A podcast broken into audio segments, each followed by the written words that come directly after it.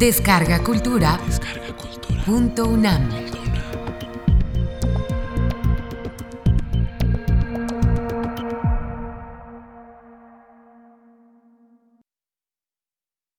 Narrativa y cine.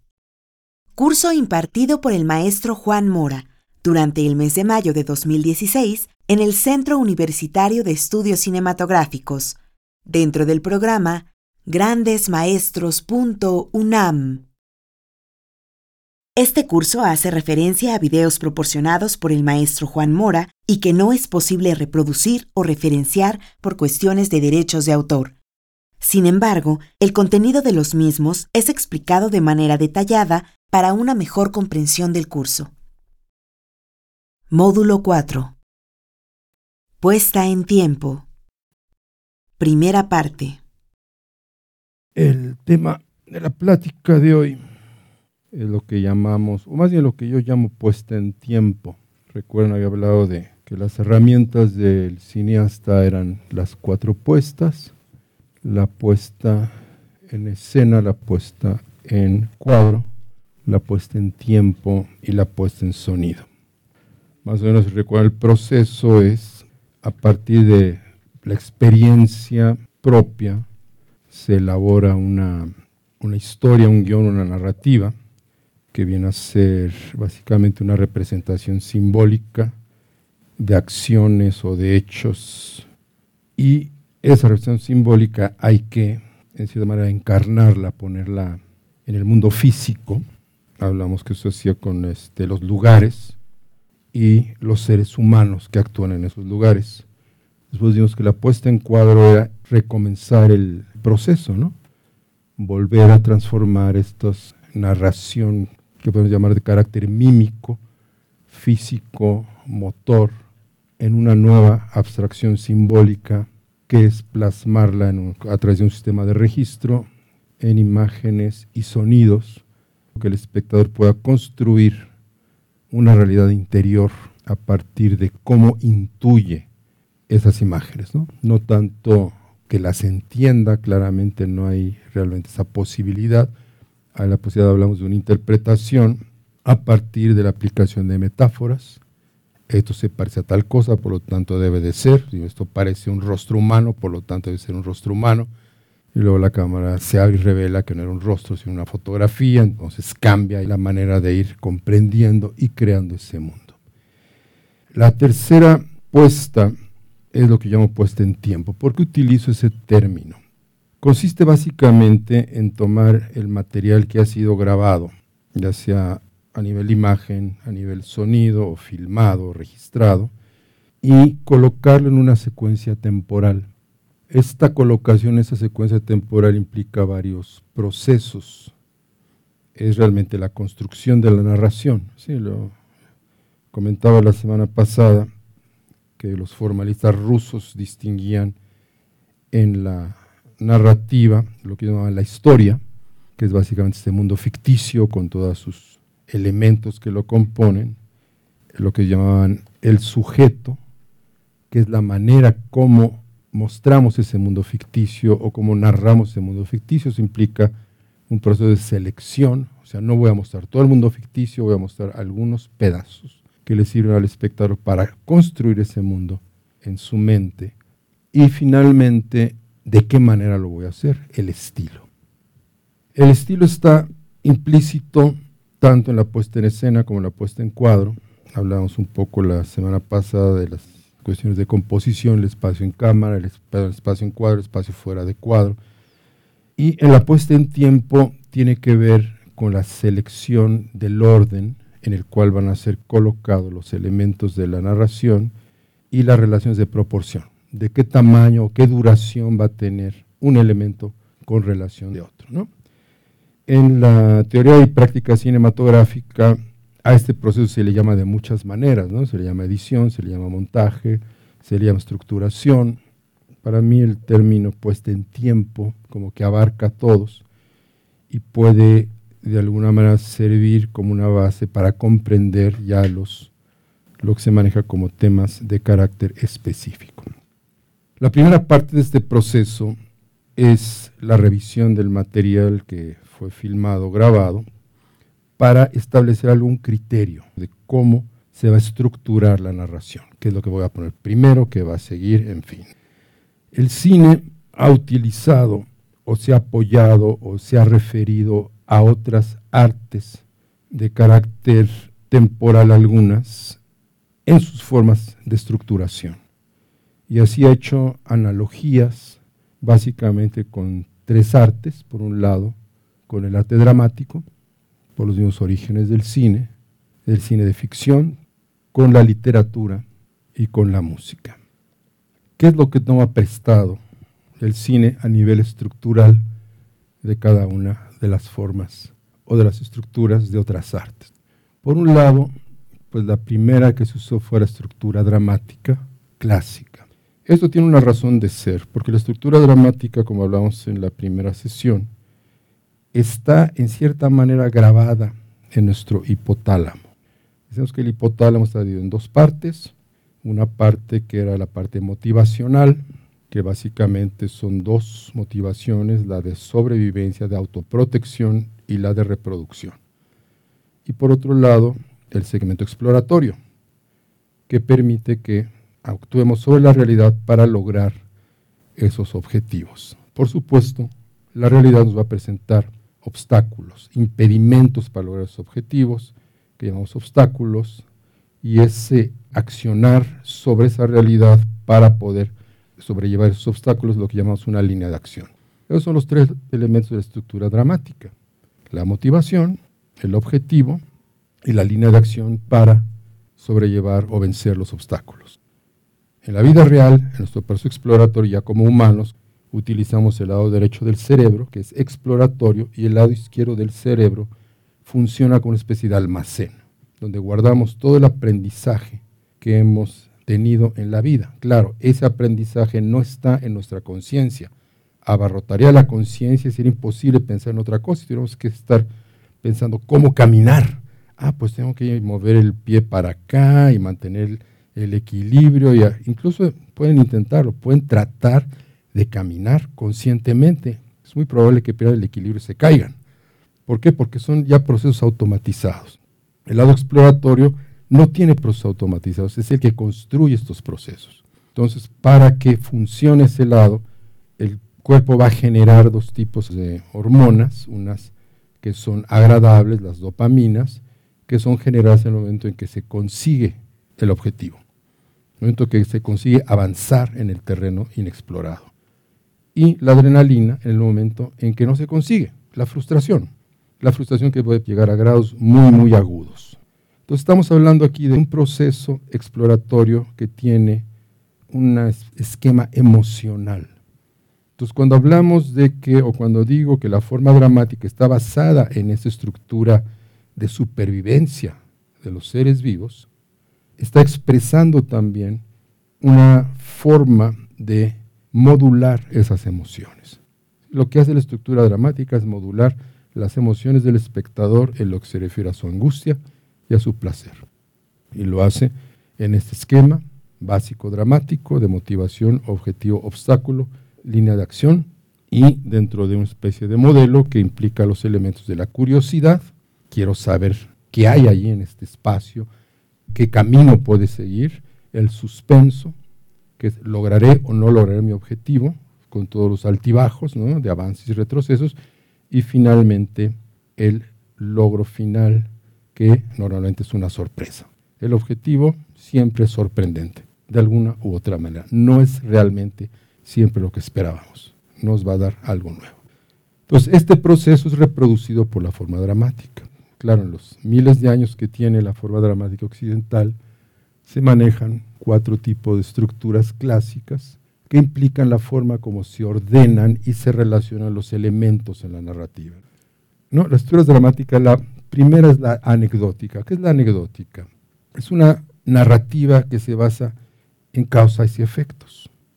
En la narrativa de la tragedia griega se habla del error trágico que provoca una cadena de acciones que de manera definitoria llevan al héroe a un resultado. Incluso en la tragedia griega se maneja el concepto del destino. El ser humano lucha contra el destino, pero el destino no puede ser cambiado. Segundo tipo de estructura clásica es la temática. En la temática, las partes de la narrativa no necesariamente manejan una relación de causa-efecto. Más bien son como distintos aspectos del mismo tema. La lógica. La lógica, pues, es conocida por todos, es una proposición, que es una tesis, la contraproposición, que es la antítesis, y el resultado de esta oposición, que es la síntesis. Son formas dramáticas que se utilizan en el cine.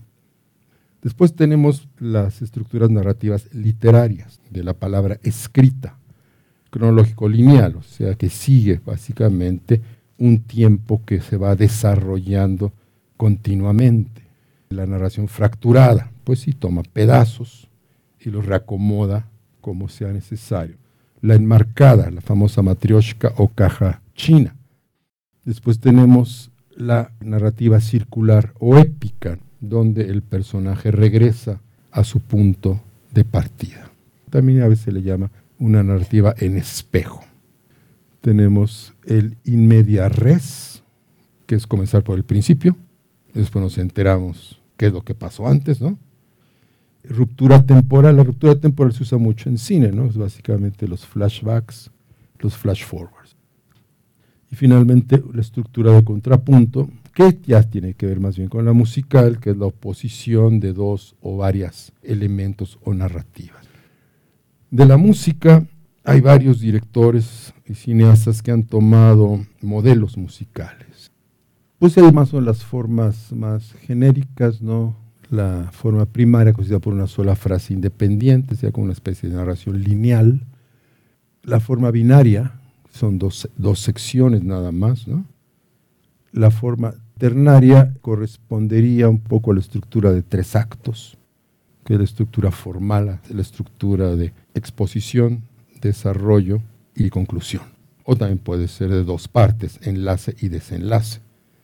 Después hay formas que se trasladan en cierta manera o se adapta en cierta manera la narrativa cinematográfica, ¿no? el rondo. El rondo es una forma musical donde tenemos un primer tema, después un tema distinto y regresamos al primer tema. El tema con variaciones se ha vuelto como muy popular últimamente, que es mostrar un episodio y después mostrar variantes del episodio. Los géneros contrapuntísticos los utiliza un eh, cineasta y teórico quizá el más importante de los teóricos formalistas, Sergei Einstein, que hace lo que le llama la analogía musical, al cual dice, bueno, ¿de qué manera podemos describir el proceso de estructuración de una película? Pues tomemos prestada de otras artes que ya tienen nomenclatura clara. Entonces, esa nomenclatura, él establece estructuras narrativas de carácter contrapuntístico. Parte primero de bueno, monofonía, que es una sola voz, digamos, una sola melodía, una sola narración, una sola línea narrativa. Después, en la polifonía. La polifonía son varias voces, ninguna de las cuales es más importante que la otra y que se desarrollan simultáneamente. Entonces él dice, bueno, pues voy a narrar una línea aquí, le voy a poner otra línea aquí, voy a poner otra línea aquí, otra línea aquí, y voy a estar pasando de una a otra. Ejemplos de ese tipo de estructuras polifónicas, las secuencias de persecución. Las secuencias de persecución son varias persecuciones en distintos tiempos. Hay otro teórico, Pudovkin, que establece lo que le llama la edición relacional, en la cual dice hay varias líneas narrativas y pueden ser relacionadas de diversas maneras, por contraste, por simultaneidad, la persecución son dos líneas narrativas que supuestamente ocurren en el mismo tiempo y van a llegar a tocarse en algún punto, ¿no? simbólica, ¿no? donde una línea narrativa simboliza la otra. ¿no? Y finalmente, el concepto de homofonía, donde tenemos una voz principal, que quisiera ser la forma más convencional utilizada actualmente, donde tenemos la historia de un personaje y todos los demás posibles líneas narrativas están relacionadas o apoyan o comentan a esta línea principal. Entonces tenemos préstamos de estos tres campos, del campo musical, del campo dramático, del campo literario. Pero resulta que el cine no es ni música, ni literatura, ni teatro. ¿De qué otra manera se puede estructurar? Esta característica del cine es que le da al espectador la posibilidad de crear mundos internos. Esos mundos internos van a responder quizá a las estructuras, esas estructuras son parte de, la cultura de esa persona. Sí, sí he leído, por ejemplo, la novela epistolar. Son novelas hechas como por cartas de distintas personas. Cada carta que narra una parte de la historia tiene un estilo distinto. Todo lo que se trasluce a través de esas historias es precisamente no solo los hechos, sino las ópticas de los distintos personajes de una sociedad sobre ese hecho. Es lo que llama Pasolini la subjetiva libre indirecta. En la literatura, los recursos literarios son precisamente las palabras. Una declaración legal no va a ser fórmula de la misma manera que una carta de amor. Evidentemente va a haber ahí diferencias. ¿no? Dice, en cine lo que sustituye esta posibilidad subjetiva libre indirecta es el estilo. Entonces él habla ahí de una especie de cine prosa contra un cine de poesía. Todo está muy bien a nivel teórico, ayuda a comprender cierto desarrollo del pensamiento sobre la narrativa cinematográfica. Pero ¿qué es concretamente esa narrativa cinematográfica? Luces y sombras sobre la pantalla, ubicadas de tal manera que sean patrones reconocibles por el espectador y que tengan algún tipo de unidad que les dé coherencia. Entonces llamamos a esas unidades coherentes tomas. Tenemos la sensación que hay una continuidad de algún tipo, puede ser espacio-temporal, puede ser de movimiento, en un tipo de cine más abstracto, puede ser una continuidad en cierta manera reconstruida, pues recordemos, son 24 cuadros por segundo o 30 cuadros por segundo. Realmente no estamos viendo una continuidad de imagen. Es nuestra percepción la cual le da esa unificación. Creamos unos ciertos límites un poco ambiguos de lo que es el inicio y final de una toma. Hay también varios teóricos se han planteado el problema de cuál es la materia prima del cine. Les parece muy fácil decir, bueno, de la literatura es la palabra escrita, de la música es el sonido, de la escultura, pues el material escultórico, la piedra, el barro, y del cine grave problema. Unos dicen, Munstenberg, Munstenberg dice la mente humana. La mente humana es la cantera de la cual se extraen las emociones, los recuerdos que sirven a partir de las imágenes de la pantalla para construir una película. Pudovkin dice la toma. La toma es la unidad mínima de edición con la cual se va a construir una narrativa.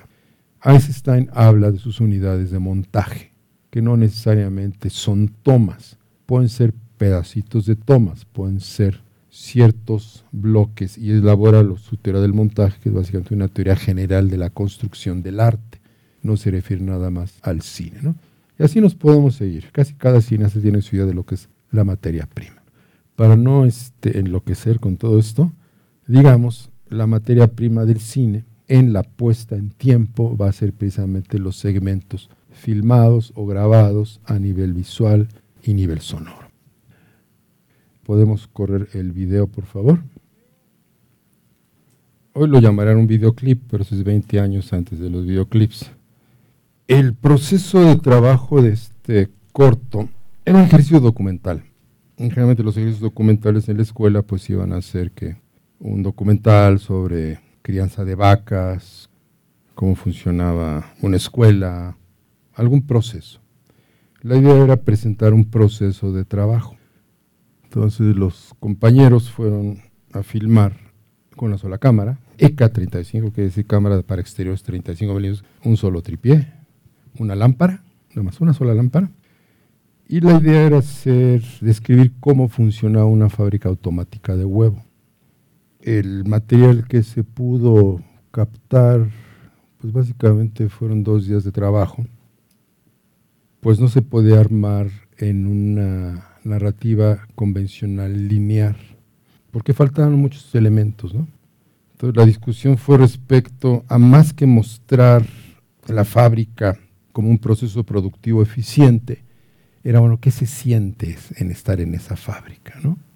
algo que llamó mucho la atención, que era la oposición entre la forma ovoidal de esas maquinarias. El problema era pues cómo darle una continuidad para que pues la película funcionara como una unidad. Estos conceptos me sirvieron de mucho para ir pensando en las ideas einsteinianas de los montajes métrico, rítmico, tonal y sobretonal. ¿A qué se refiere eso? No? Un montaje métrico es como la métrica en la música, es una división en tiempos. Un lapso temporal se divide en unidades, en música se llaman compases, y a nivel de edición, pues podría ser varias tomas que duraran lo mismo, sin importar el contenido, tomas que fueran siendo cada vez más largas, de una sesión de desaceleración, tomas que iban haciéndose más cortas, de una sesión de aceleración, en fin, jugar con este tipo de, efectos. Pues está lo que él llama la edición rítmica. La edición rítmica es utilizar el contenido de la toma. Pero ustedes ven que hay una banda donde los huevos son separados por una especie de manita. Realmente no es una manita, da la sesión de manita porque lo sincronicé para que se moviera cuando sonaba un bajo.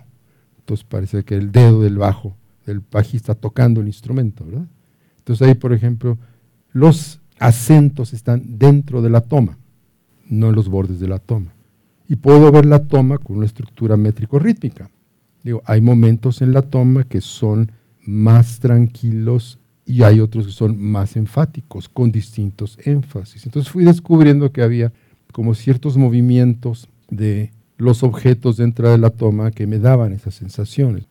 Entonces empecé a jugar mucho con lo que era la sensación de la música contra lo que pasaba dentro de la toma. Entonces el primer segmento fue esta construcción de música aleatoria, ustedes quieren llamarle así, entre serruchos y samplers electrónicos, y que dan un resultado así como de peliculita de horror, ¿verdad?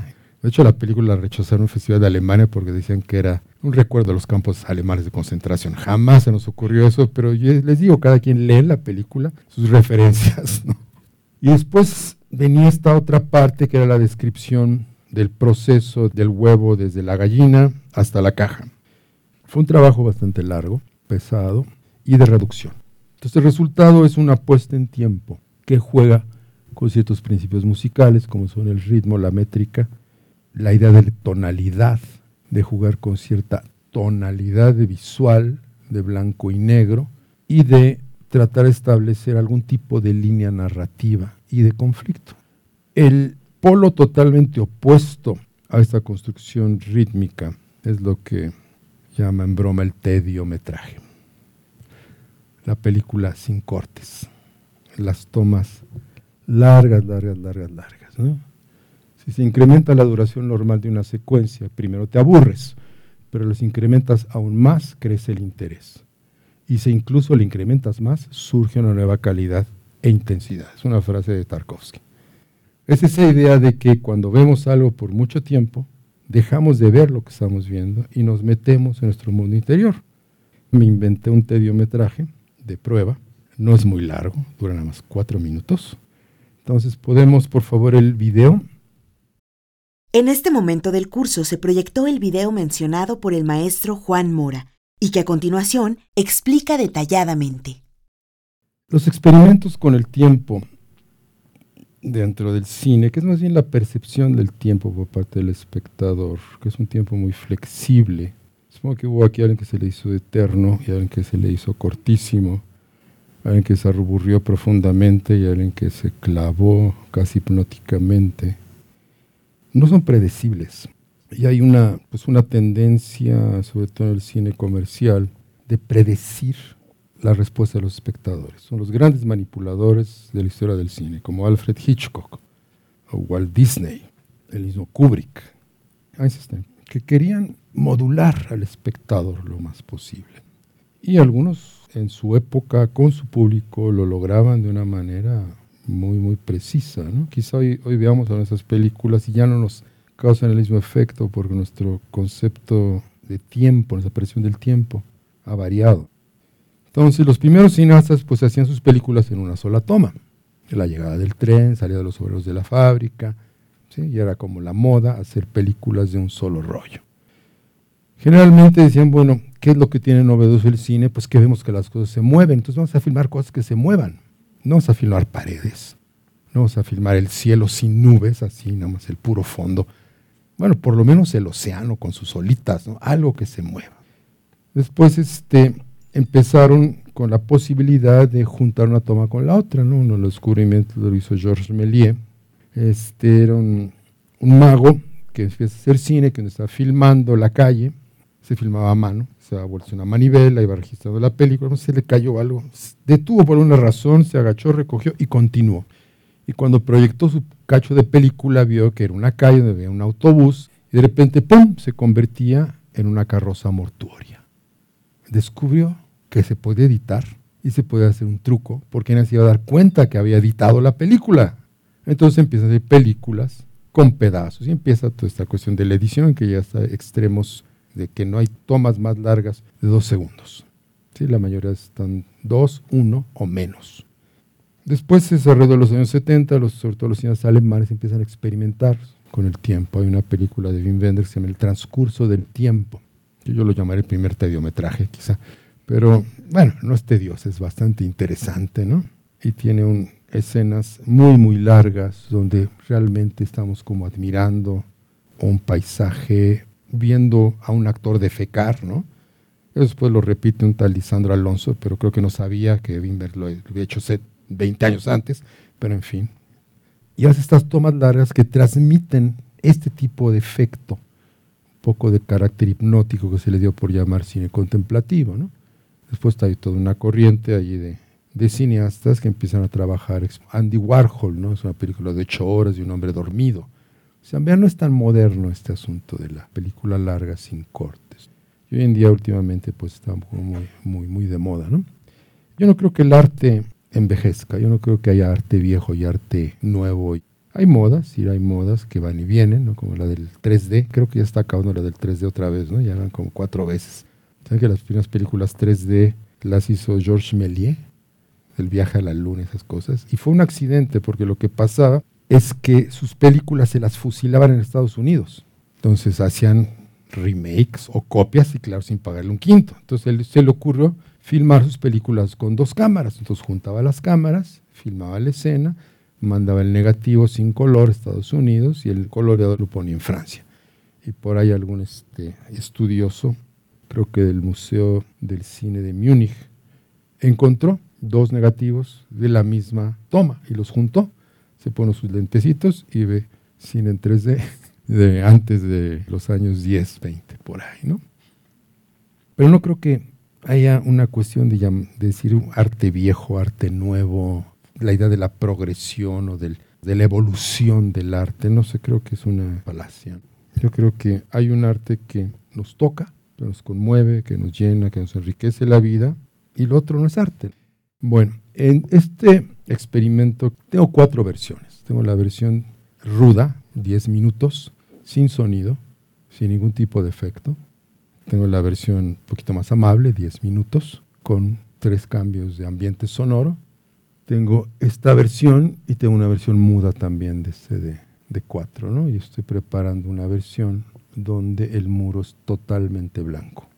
Yo creo que el extremo es llegar a la pantalla en blanco o la pantalla en negro.